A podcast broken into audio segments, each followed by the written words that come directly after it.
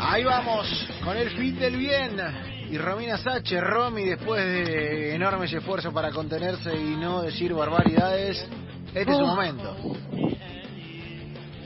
Sí, la verdad que lo sufrí, pero bueno, lo logramos. Y vamos con lo importante, que son las noticias del día de hoy.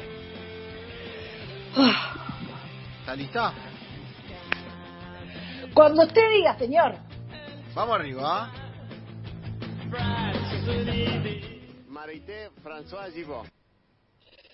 Marité François. Ah, vamos a ir con las noticias internacionales. El señor Agustín Brasil me dijo, tranquila que tenés tiempo, así que vamos a empezar eh, con lo más importante, que es lo que está sucediendo, lo anticipamos ayer. ¿Te acuerdas que ayer hablamos un poquito de las elecciones de Estados Unidos, que hoy habrían los comicios y empezaba la votación y que decíamos, bueno, parece que esto se termina o esperemos que esto de una vez se termine porque son las elecciones más largas del planeta? Eh, el muchachito que tanto queremos, el señor Donald Trump, saltó con esta diciendo eh, que va a anticipar, anticipó que eh, está listo para iniciar presentaciones judiciales apenas cierren las mesas de, la vota- de votación si gana Biden. Pero, tipo, ni arrancaron a votar y ya él eh, dice que va a pelear. No sé, me parece un montón, porque recién arrancan. Este, Se viene un quilombo lo- importante, parece. así lo anunció. El Partido. Demócrata se prepara para dar pelea en los cortes. Se espera una participación récord. Eso es un número. eh, eso es cierto. Se anotaron y se registraron muchísimas personas. eh, un 150 millones que van a superar la marca del 2008 cu- de cuando votó el 61% de la población. Es un montón la gente que se eh, registró para votar eh, porque había muchas opciones para hacerlo. Bueno, veremos qué, qué sucede. Esperemos que, que termine hoy el circo, porque la verdad que se hizo un poquito largo eh, y es algo que eh, llama la atención. Eh, respecto de noticias internacionales, esta es algo que, una de las cosas que venimos hablando bastante es esto de los desastres naturales que de alguna manera parecen que tienen algún vínculo con el cambio climático. Eh, hubo un sismo en, en Turquía y encontraron una nena que estuvo tres días eh, bajo los escombros y la rescataron. Por suerte está bien. Eh, Viste que a veces dicen que los chicos tienen como un dios aparte.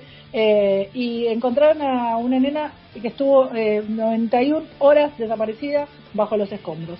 Así que estuvo tres días atrapada y finalmente pudieron encontrarla, así que es una muy buena noticia. Y esta la vamos a hacer tipo vendedor ambulante. Apúrese que se agota, se agota, me quedan las últimas. Argentina va a comprar 25 millones de dosis de la vacuna rusa eh, porque dice que se van a agotar. Y el presidente lo anunció, enseguida dijo que van a ir a comprar la vacuna, lo que desató un montón de, de personas diciendo que no iban a vacunarse, que no iban a darse la vacuna rusa y no sé qué. Me pareció muy gracioso. La verdad que, no sé, eh, si a ustedes le dicen, está la vacuna, usted Sebastián Varela mañana, ¿se la da? Pero claro, por supuesto, por supuesto Y, que y- sí. y- y si viene de Putin, ¿se la da también?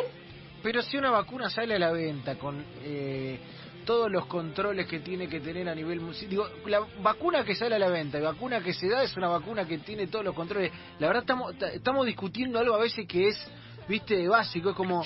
Eh, ho- hoy, hoy escuchaba No, alguna, pero alguna nota por ahí. de la vacuna de Rusia, lo primero que se decía era que justamente no tenía todos los controles pertinentes. No, no, bueno, lo- a ver, la vacuna, la verdad, eh, no, no somos especialistas en el Ningún- ninguna vacuna está en esa fase. Ninguna vacuna está en fase aprobada total. No, Claro. de hecho todas las vacunas están en misma. fase, todas las vacunas están en fase 3, la rusa y otras 9 y la compra de las vacunas es a riesgo de que la vacuna pueda no ser eh, efectiva. Aún así, según leí por, por allí con algún infectólogo, las vacunas en fase 3 tienen la particularidad de que se prueban para eh, eh, situaciones muy muy particulares y esporádicas que puedan darse en la población. Es decir, si una vacuna llega hasta ahí es porque ya tiene una utilidad. Entonces me Yo parece entiendo, que entiendo perfectamente eso. Y si viene la vacuna, me voy a dar la vacuna. En realidad, me voy a dar la vacuna siempre y cuando no tenga que hacer una fila de 117 millones de cuadras y un poco. Pero me acuerdo cuando empezó el tratamiento de la vacuna, eh, el muchacho este Putin recibió una fuerte crítica por sacar el video ese que era del Sputnik que se convertía en la vacuna, porque decían que apuró todo demasiado para poder ser el que primero tenía la vacuna. El y desde este, desde este lugar no me refiero a nosotros, ¿eh? sino desde los medios en general se dijo, mirá, la de Putin es- está floja de papel, eh, nosotros vamos a ir con la otra, y eso se vio como algo bueno. Más allá de las decisiones políticas que se tomen, si las vacunas cumplen con todos los protocolos y están aprobadas, eh, me parece que acá no hay mucha más discusión, porque están todas siguiendo la, o sea, la- el procedimiento es, es parecido y similar en todos los circuitos de aprobación. El- la, la Sputnik 5 está en fase 3, igual que la AstraZeneca, que para el caso, único- la única diferencia es que para mí tiene que ver con la burocracia en, en cómo se trabaja en- con algunos laboratorios en cuanto al gobierno. Entonces eso a veces hace que se demoren todavía más las aprobaciones. Más allá de en el caso de la vacuna rusa hay 40.000 voluntarios que ya se dieron la vacuna eh, y la idea es que si todo sale bien parece que para diciembre estaría llegando y podrían empezar a hacer los primeros eh, la, la distribución de, de estas primeras vacunas. Algo que es muy alentador, pero bueno, Yo, todavía falta. Yo hablé con, con Vladimir y me dijo que estaba, ¿Qué- qué dije- ¿Te dijo que sí, Vladi? que yo estaba en la lista para dármela. Primero van, claro, primero van las personas de riesgo, los adultos mayores, eh, personas con, Anotó, algún con DNI tipo- lanza. Y, y para- y además, y además para, para aclarar la última situación, las aprueban MAT a las vacunas, ¿eh? No es que se, Claro. se compran y vienen y te las das, sino que tiene que pasar los controles de las autoridades argentinas y de los científicos argentinos, además. Bien. Eh, hasta aquí las noticias internacionales. Vamos con la próxima. ¿Son los que se portan bien o más o menos?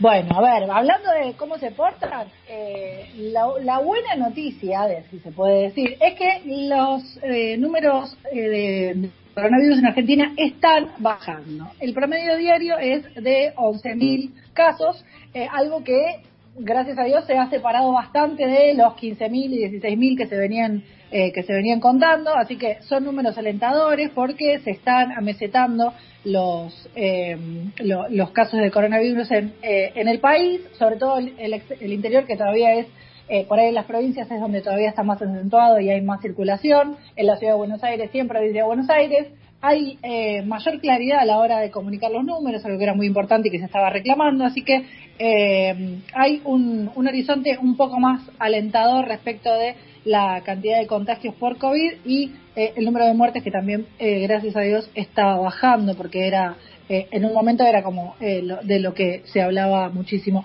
Una situación que pasó de largo en esto de no, de- en esta, en esta pandemia fue eh, el caso de los de los viajes egresados de los de los chicos eh, de secundario que quedaron medio en la nada porque obviamente con la suspensión de clases eh, los viajes egresados también se suspendieron pero lo que nunca lo que nunca sucedió es que nunca dejaron de pagar porque los padres tenían un plan de cuota porque no sé si se acuerdan cómo era en su época el viaje egresado pero eh, de- ahora irse de viaje egresado vale más caro que comprarse un departamento entonces básicamente hay que pagar tres años por adelantado para poder irse de viaje egresado Mamita, bravo, eh, Eh, bravo, bravo. no- eh. no me fui, yo era re pobre. Eh, yo, yo me acuerdo que la, la verdad que era bastante. Yo me fui de viaje egresados en el año 2000, chicos, hace mucho tiempo, eh, y lo pagué durante todo un año el viaje, y estábamos hablando del año 2000. Claro, claro, Eh, claro, no, claro. no me quiero imaginar lo que debe ser ahora. Pero la idea es eh, que con la cancelación lo que se hace es la reprogramación de los servicios pensando en una posibilidad de eh, como hacer un viaje de egresados tardío. Entonces, em, terminaste vos el secundario, porque terminaste este año, bueno, te vas el año que viene con tus compañeros. Ah, bueno, está bien, es una, es una posibilidad, está bien, está bien, está bien, está bien. No me, tipo, es como, bueno, es un viajecito de egresados con los que puedan, con los que quieren, eh, y de alguna manera es como que elegir durante los próximos 12 meses, ya que si todo sale bien, los contagios siguen bajando, ¿no? Y se estabiliza un poco más la cosa, eh, tienen como, la- la- las agencias tienen la obligación de ofrecer, ¿no? Estas dos opciones de, de fechas alternativas y obviamente también ver el destino, porque hasta se puede cambiar el destino si lo desea, pero de alguna manera para mantener esta ilusión que tal vez estos chicos tenían, donde ya habían eh, programado el viaje y obviamente si ya lo tenías armado, ya lo habías pagado, obviamente puedes ir, si hay una posibilidad de no recuperar la plata, pero sí poder viajar con tus compañeros, yo creo que muchos van a decir que sí. ¿Ustedes, ¿ustedes se irían, viaje egresados? ¿De Eh, vuelta? No, yo no, me iría, yo sí, muy bien. sí, me encantó, sí, claro, claro que sí, me iría, me recontra iría, me recontra iría. Yo me fui en septiembre, me fui, la pasé muy bien.